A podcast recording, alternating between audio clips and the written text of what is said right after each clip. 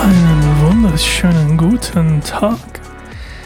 Wie du jetzt schon an meiner Stimme feststellen kannst, ist das hier nicht der gleiche Tag, der gleiche Aufnahmetag wie gestern, äh, dass du gestern gehört hast, die Folge, sondern ein anderer. Und das wirst du auch in den nächsten, warte, zwei, drei, fünf Folgen, nämlich die letzten fünf von Daniel feststellen, dass meine Stimme wahrscheinlich genauso bleiben wird. Außer sie wärmt sich jetzt ein bisschen auf, was ich mir nicht vorstelle. Ähm, ich hatte ganz, ganz viele Folgen aufgenommen. Ähm, vor ungefähr, ziemlich recht am Anfang von, von, vom November, also als die Staffel losging, schon ein bisschen davor logischerweise. Und dann ähm, bin ich krank geworden, habe Grippe bekommen und da ist meine Stimme jetzt irgendwie immer noch ziemlich, ziemlich kaputtchen. So, aber das nur zu meinem persönlichen Leben, falls es dich interessiert. Ähm, ansonsten steigen wir wieder ins Leben von Daniel und wir hören heute Daniel Kapitel 10.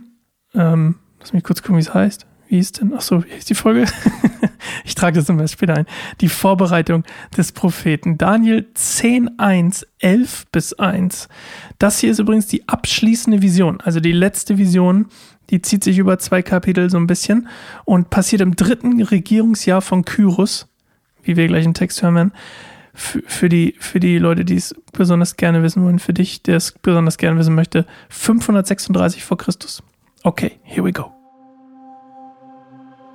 Im dritten Jahr der Herrschaft von König Kyros von Persien wurde Daniel, der den Beinamen Belshazzar trug, eine Botschaft offenbart.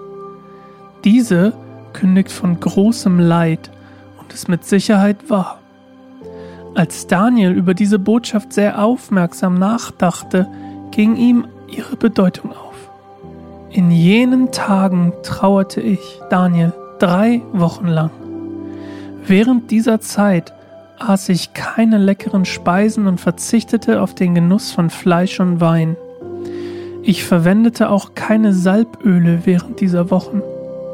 Am 24. Tag des ersten Monats stand ich am großen Fluss Tigris. Ich blickte auf und sah einen Mann. Er hatte Kleider aus Leinen an und trug einen Gürtel aus feinstem Gold. Sein Körper funkelte wie ein Edelstein. Von seinem Gesicht gingen Blitze aus und seine Augen waren wie brennende Fackeln. Seine Arme und Füße schimmerten wie polierte Bronze und seine Stimme klang wie das Tosen einer großen Menschenmenge. Ich, Daniel, war der Einzige, der diese Vision sah. Meine Begleiter konnten die Erscheinung nicht sehen, waren aber trotzdem furchtbar erschrocken sodass sie die Flucht ergriffen und sich versteckten. Ich stand also dieser gewaltigen Erscheinung ganz allein gegenüber. Da verließen mich meine Kräfte und ich wurde kreidebleich und konnte mich kaum noch aufrecht auf meinen Beinen halten. Als dann der Mann mit lauter Stimme zu sprechen begann und ich das Tosen seiner Stimme hörte, verlor ich das Bewusstsein und fiel ohnmächtig mit dem Gesicht zu Boden. Dann aber berührte mich eine Hand und stützte mich so dass ich mich auf meine zitternden Knie und Hände erheben konnte? Der Mann sprach zu mir, O Daniel, du von Gott geliebter, hör aufmerksam zu, was ich dir zu sagen habe. Stell dich aufrecht hin, denn ich wurde zu dir gesandt. Als er das zu mir sagte, stand ich zitternd auf. Da sagte er, Hab keine Angst, Daniel. Von dem Tag an, als es dir wichtig wurde, das Entscheidende zu verstehen, und du dich vor deinem Gott gedemütigt hast, wurden deine Worte erhört. Deshalb bin ich auch zu dir gekommen. Doch der Engelfürst von Persien hat sich mir 21 Tage lang widersetzt, bis mir schließlich der Erzengel Michael zu Hilfe kam und für mich den Kampf mit dem Engelfürsten von Persien aufnahm. So konnte ich gehen und bin nun hier. Ich soll dir erklären, was deinem Volk in den letzten Tagen zustoßen wird. Diese Vision wird sich erst in fernster Zukunft erfüllen. Während er so zu mir redete, verstummte ich und blickte zu Boden. Plötzlich aber berührte einer, der aussah wie ein Mensch, meine Lippen. Da konnte ich meinen Mund wieder öffnen und begann zu reden. Ich sagte zu dem, der vor mir stand, die Vision, die ich gesehen habe, zerreißt mich innerlich und nimmt mir meine ganze Kraft. Wie könnte ein unwürdiger Sklave wie ich zu einem Herrn, wie du es bist, sprechen? Ich habe selbst jetzt noch keine Kraft und bekomme kaum Luft. Der, der aussah wie ein Mensch, berührte mich ein weiteres Mal und stärkte mich. Dann sprach er, Hab keine Angst, du bist unendlich geliebt. Friede sei mit dir. Sei stark, ja, sei stark. Als er auf diese Weise mit mir redete, spürte ich, wie meine Kraft wieder zurückkehrte, und ich sagte zu ihm, Jetzt bin ich bereit zu hören, was du zu sagen hast, denn du hast mir neue Kraft gegeben. Er erwiderte, Weißt du denn, warum ich zu dir gekommen bin? Bald schon muss ich allerdings wieder zurückgehen, weil ich meinen Kampf gegen den Engelfürsten von Persien zu Ende führen muss. Sobald ich aber mit diesem fertig sein werde, kommt der Engelfürst von Mazedonien herbei. Trotzdem bin ich hierher zu dir gekommen, um dir zu berichten, was im Buch der Wahrheiten geschrieben steht. Im Kampf aber gegen diese Engelfürsten steht mir keiner zur Seite außer Michael, eurem Engelfürsten. Diesem habe ich im ersten Regierungsjahr des Medas Darius auch geholfen und habe ihm schützend zur Seite gestanden. Also, ähm, zum Verständnis, zu der Zeit dass die Gefangenschaft Israels ist beendet, quasi von den Babylonern. Die Perser haben ihnen erlaubt, wieder nach Jerusalem zurückzukehren. Sie dürfen zwar keine Stadtmauer aufbauen, das hatte ich euch schon mal erzählt. Warte, war das Kapitel 8? Wann dürfen sie wieder einen aufbauen? 444 vor Christus dürfen sie wieder eine Stadtmauer errichten.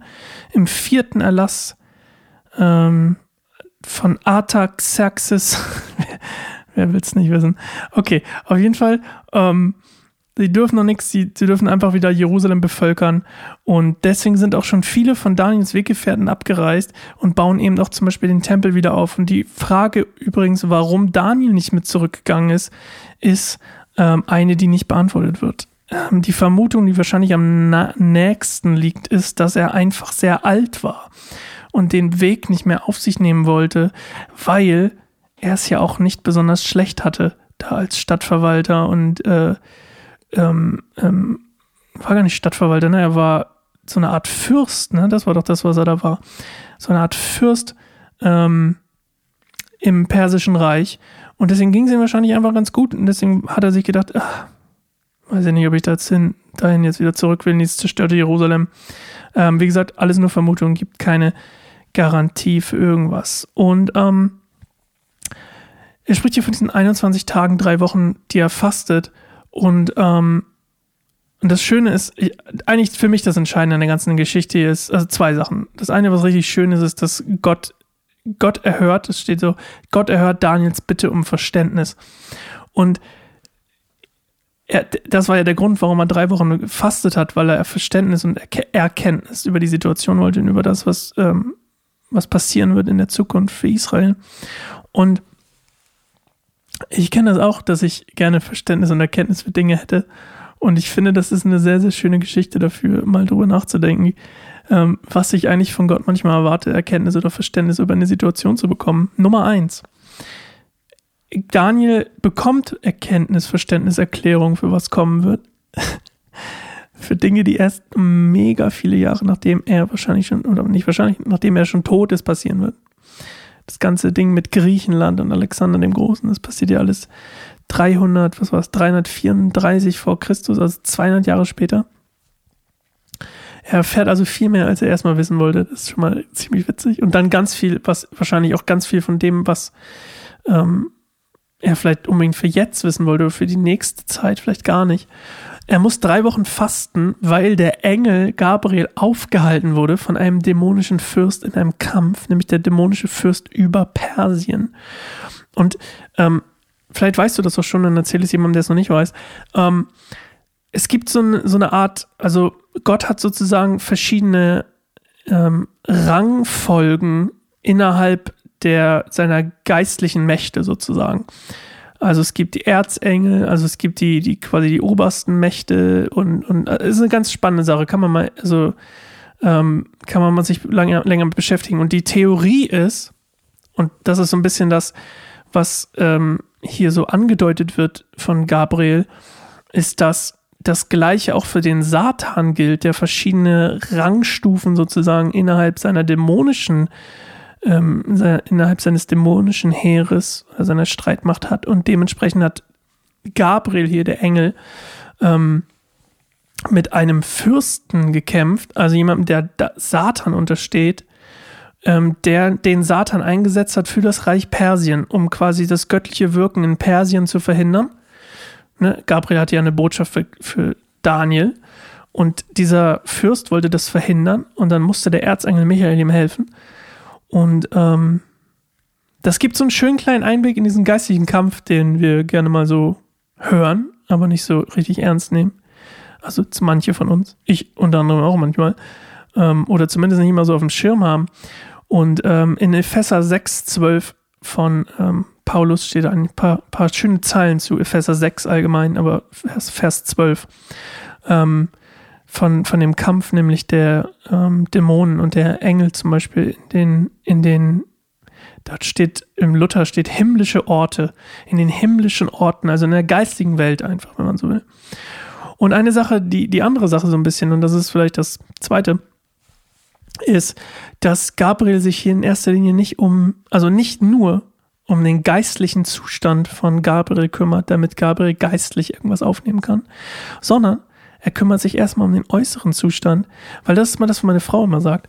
Ähm, sie macht ja ganzheitliche christliche ähm, Frauen, Frauenarbeit, ganzheitliche christliche Frauenarbeit.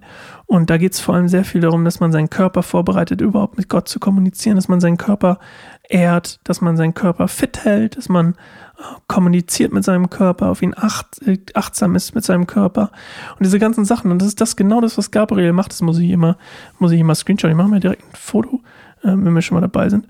Ich kann mal schnell entlocken, muss ich immer schnell äh, nachher schicken, bevor ich das vergesse.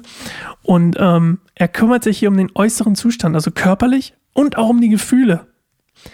Da, weil er ist total benommen von der ganzen Nummer. Und wahrscheinlich auch, weil er alt ist. Naja, und dann redet er noch was vom, also das ist die andere Sache, die ich total spannend finde, weil wir ganz oft so, ah, Christen, wir müssen auf, den, auf die Seele und den Geist achten, aber Erz, ja, Erzengel ist ja nicht, aber der Engel Gabriel kommt hier und sagt, ich muss mich erstmal um den Äußeren, ums Körperliche, ums Emotionale von, von Daniel kümmern. Einer der krassesten Typen, der je gelebt hat, mit, äh, für Gott gelebt hat, überhaupt gelebt hat, ähm, muss erstmal körperlich und gefühlsmäßig versorgt werden und gestärkt werden. Beautiful. Okay.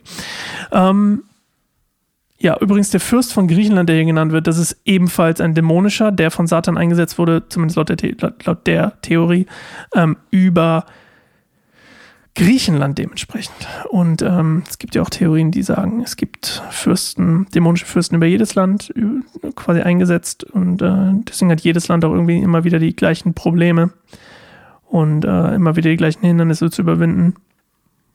Und auf eine gewisse Art und Weise ist es schon spannend, dass wirklich die gleichen Länder Generation für Generation immer wieder mit gleichen Problemen zu kämpfen haben. Komisch.